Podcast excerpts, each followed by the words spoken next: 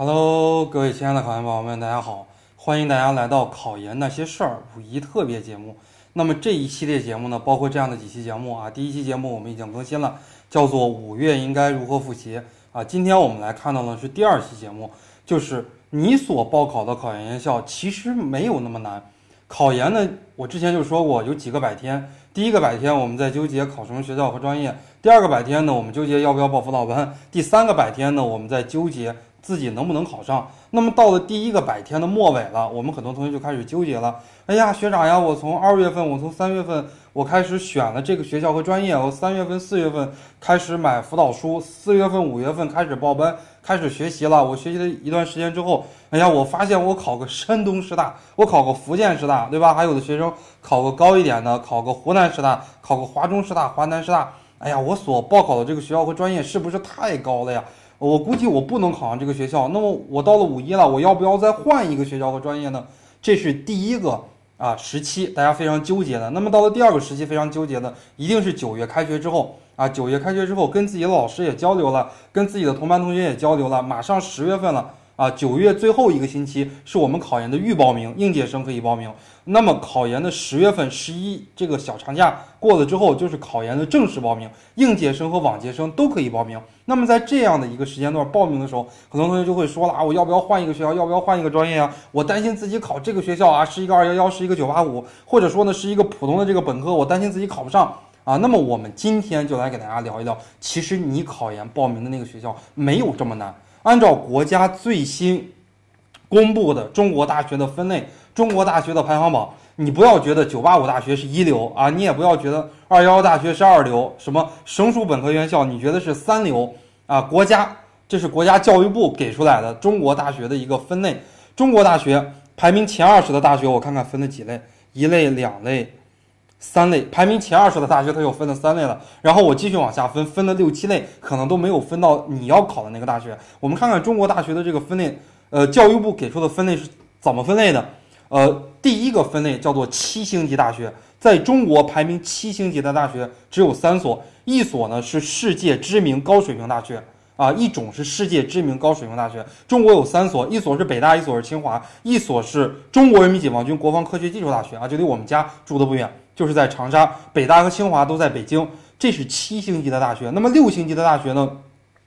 我看看有几所啊？有总共有六所，这六所分别是复旦大学、武汉大学、浙江大学、中国人民大学、上海交通大学和南京大学。这是教育部给出的这个文件啊。六星级的大学，剩下的五星级的大学，呃，它在这个表里边应该分的有十一二所，有哪些呢？我来给大家读一读：中山大学、吉林大学、中国科学技术大学在安徽。华呃，这个武汉的华中科技大学，在四川的四川大学，在北京的北京师范大学，在天津的南开大学，在陕西的西安交大，在湖南的中南大学，在上海的同济大学，以及在天津的天津大学，这个呢叫做五星级大学啊。我们的摄像头可以简单的来看一下，可以看一下我的这个电脑上给大家的这个分类啊，给大家这个分类，这是我们说到的教育部给出的这个数据。啊，北大、清华，还有这个国防科大是一类，剩下的呢，像这个人大呀、复旦呀这些啊，又是一类。再往下的话，就是什么华中科技大学呀、中南大学这些啊，他们又是一类了。这是我们说到的前二十里边，它总共就分了三类。那么再往下分啊，就是一些低水平的九八五大学。刚才我们不是说了中国一流大学吗？那都是一些高水平的九八五大学。那么我们再说一下一些低水平的九八五大学，你像湖南大学呀。啊，这是比较低水平的九八五大学，中央民族大学这些是比较低水平的九八五大学吧。华东师范大学，还有就是西北农林科技大学，这这些都算是比较低水平的九八五大学。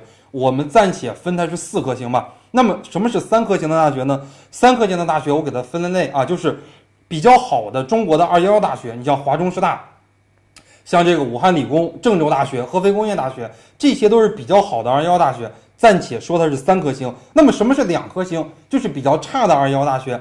你像海南大学，就有比较差的二幺幺大学；新疆大学、石河的大学、西藏大学啊、延边大学，这些都是比较差的大学。我们暂且分的是两颗星啊。那么你想想，你剩下的一些都不是二幺幺的大学，你像一般的大学，什么山东师大、福建师大、浙江师大、云南师大、海南师大等等等等啊，这些一般的大学，我们就暂且按照教育部的这个。一个理念吧，给它分成一颗星。所以你想一想，你考研的这个学校在中国已经是七流大学了，一流大学有七颗星，那么你七流大学不就有一颗星吗？甚至有些同学考一些二本，考一些什么叉叉叉叉学院啊，而且还不是大学的这些学校，在中国你都算是第八类、第八流大学了，还有什么压力呀？这类大学根本就没有压力，对吧？中国一流大学就是北大、清华这类大学，你放到国际上，它都属于二流大学。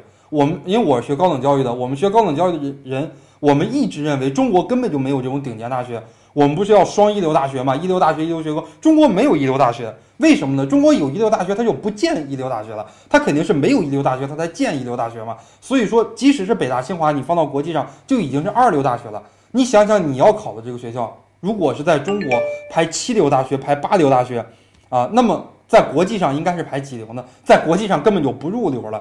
这就是我想跟大家讲的，就是从这个大学分类上来讲，你不要觉得你报的这个学校是一个顶尖大学，我这么多人考，我绝对考不上，怎么怎么样？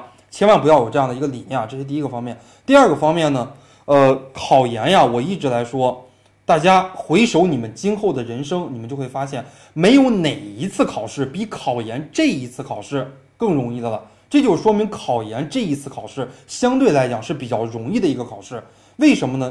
考研现在还难了一些，在我们考研的年代，每年报名有一百八十多万，录取六十万，三比一。现在考研每年有二百八十多万，将近二百九十万报名，录取七十万，这个报录比大概是四比一左右。你想一想，你今后的人生，你考公务员哪有说四比一的比例啊？公务员选选调生、招教、特岗，你去看他们的报名要求，都有一个要求。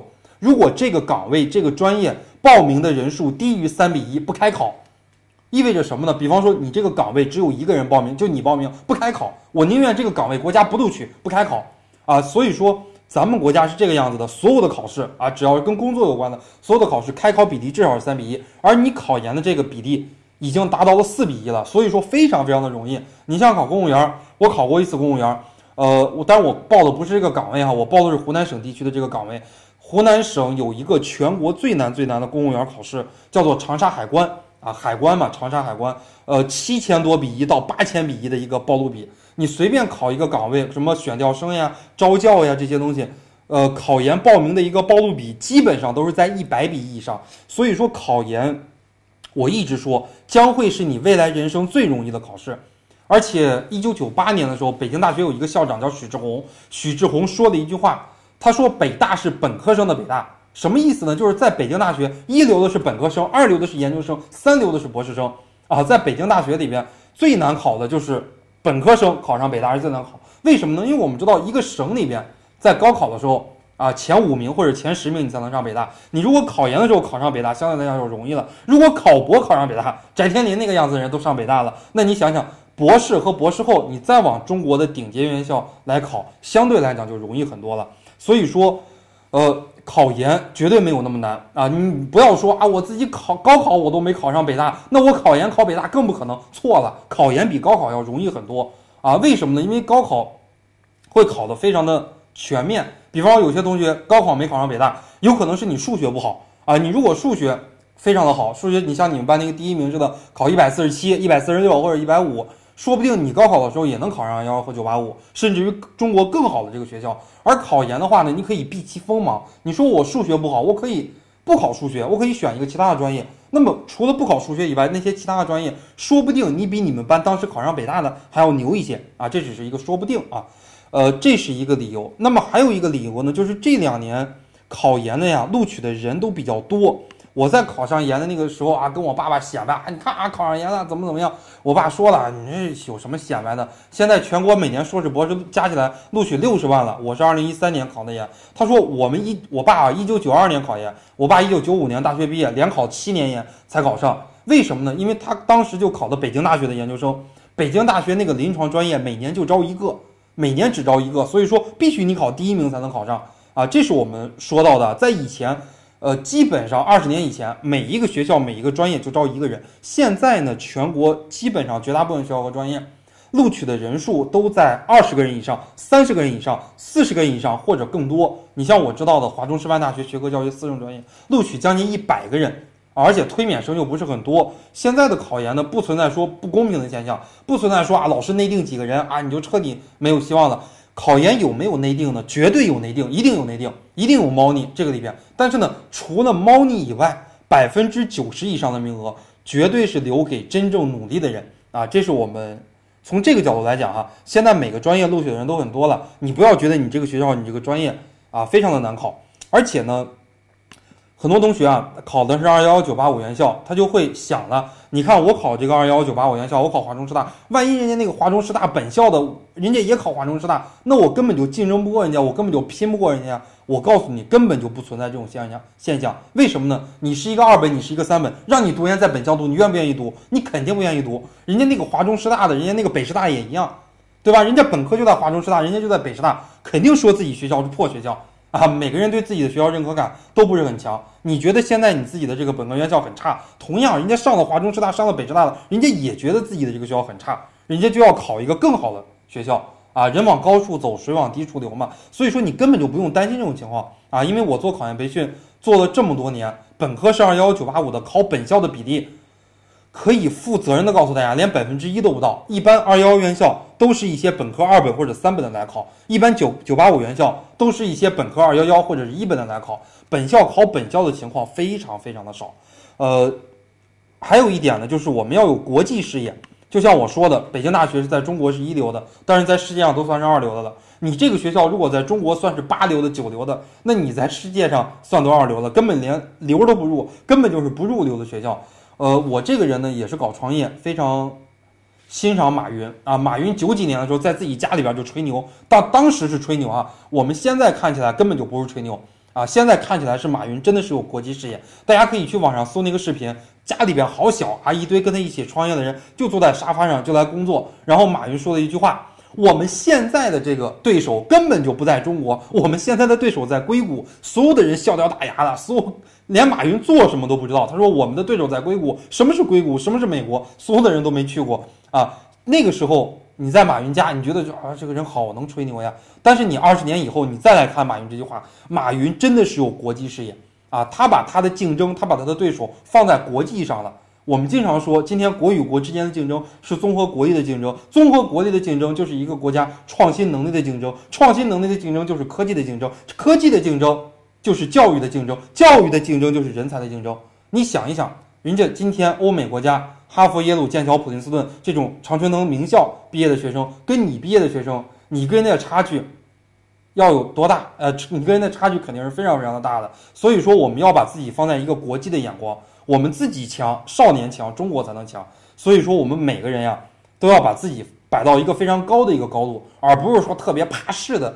这样的一个层面啊，觉得我啊考研我就非常的怕了，对吧？我就报报一个普通的二幺幺，报一个九八五，我就非常非常的害怕了。这个样子的话，显示出自己懦弱的非常懦弱的一面啊。以后的话，那必将是一事无成的。所以说，我们这一期啊五一特别节目啊，给大家打打劲儿，告诉大家，从理论上来讲，从现实来讲啊，包括从国际视野上来讲，你考的这个学校并不好，你考的这个学校并不难。啊，不要想太多，一定先把它考上为止。好了，我们这一期的五一特别节目就给大家录到这儿了，我们下一期节目再见。